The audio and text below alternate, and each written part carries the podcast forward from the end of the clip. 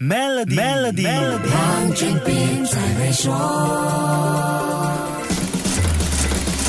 你好，我是黄俊斌。印度 GDP 超越英国，成为世界第五大经济体。除了是印度本身的经济变革奏效，英国的内忧外患肯定也是另外一个重要因素。英国经济在决定脱欧之后就风雨飘摇，现在又面对乌克兰问题引发能源危机，造成通货膨胀高涨。不止这样，英国首相换了一个又一个，从二零一五年到现在，一共出现了四位首相，政局一团乱，经济当然也顾不上。Mary Elizabeth Truss。简称 Liz Truss，李斯特拉斯是英国新一任首相，也是英国史上第三位女首相。特拉斯在胜选之后说，他会提出减税和促进经济成长的大胆方案，还会解决英国日益恶化的能源和生活成本危机。能源跟很多日常生活用品一样，对普通的民众来说一直是个理所当然的存在。可是，当汽油价格、天然气费用、电费等等能源价格飞涨，百物价格一下子就跟着冲。上去，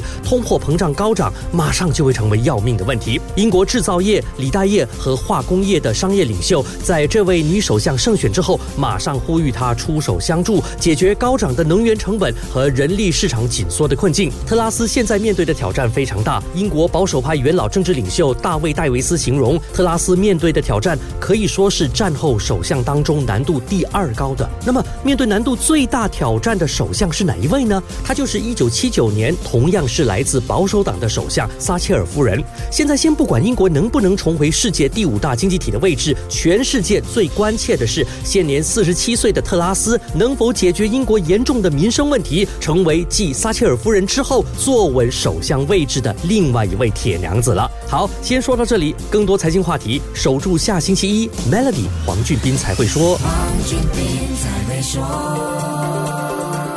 取获殊荣的 Maybank Premier 能提升你的财富。浏览 Maybank Premier Wealth.com/rewards 以获得奖品，需符条规。